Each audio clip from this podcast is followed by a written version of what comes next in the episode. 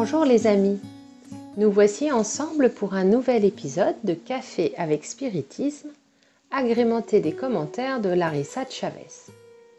Elle nous dit Le texte que nous utilisons comme objet d'étude de nos réflexions aujourd'hui, intitulé Nécessité de sublimation, est presque une continuation du texte que nous avons abordé la semaine dernière, intitulé Les épines de la médiumnité. Comme cela se produisait assez régulièrement, un étudiant de la doctrine spirit a partagé avec Yvonne Pereira quelques doutes sur les directives fournies par le groupe spirit qu'il fréquentait. Les questions abordées étaient les suivantes. Premièrement, n'importe qui peut-il s'asseoir à la table pour développer sa médiumnité? Deuxièmement, est-il permis aux médiums de faire des expériences de psychographie seuls chez eux? Parce que dans le groupe spirit que je fréquente, cette recommandation est faite aux débutants afin d'accélérer le développement médiumnique. Pour répondre à ces questions, Yvonne reprend un peu le chapitre étudié la semaine dernière lorsqu'elle explique que d'une part, la médiumnité est un phénomène naturel présent depuis toujours dans l'humanité et que d'autre part, la doctrine spirit nous enseigne la prudence et la vigilance nécessaires à tous ceux qui sont prêts à servir d'instrument entre les deux plans. Écoutons les propos d'Yvonne à ce sujet.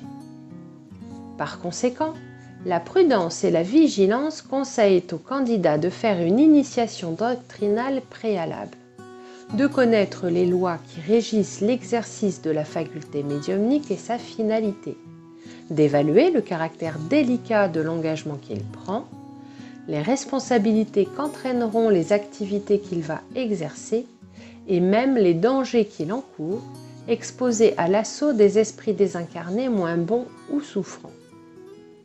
Larissa commente.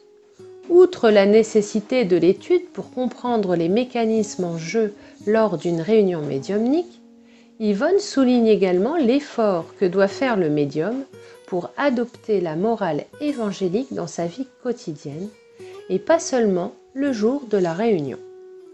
Certes, le médium ostensible, comme n'importe lequel d'entre nous, ne pourra pas agir de façon parfaite ce n'est pas de cela dont il s'agit, mais de l'effort pour agir un peu mieux chaque jour, pour se mettre en syntonie avec les travailleurs du bien. La présence de la faculté elle-même ne dépend pas de l'étude ou de la conduite morale. Il existe des médiums n'ayant aucune connaissance théorique de la médiumnité, ainsi que des personnes de mauvaise foi qui utilisent leur faculté pour nuire ou tromper. La ligne directrice, fournie par Yvonne, basée sur la codification spirit, traite du bon usage de la médiumnité, sublimant son utilisation au profit du bien et de la fraternité. Yvonne poursuit.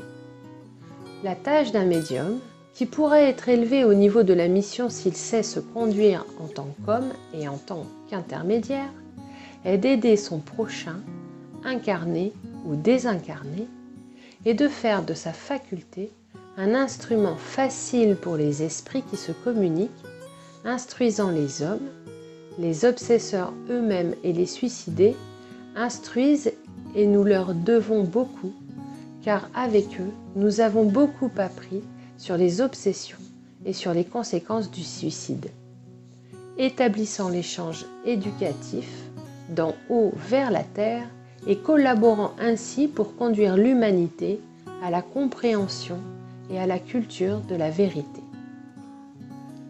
Celui qui veut développer sa faculté médite donc un peu avant de s'asseoir à la table des travaux médiumniques et d'ouvrir les vannes de son don aux forces occultes de la nature.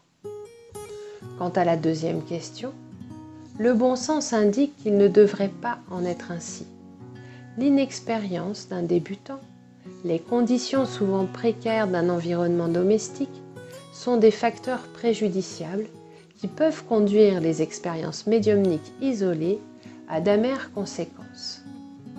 Il est vrai que certains médiums ont procédé ainsi avec succès, mais après s'être imprégné des enseignements et des avertissements de la doctrine spirite, et certains de ce qu'ils avaient une assistance spirituelle authentique.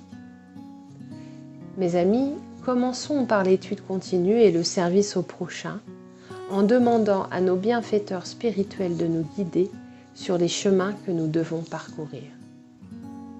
Avec Larissa, je vous embrasse et je vous dis au prochain podcast café avec spiritisme.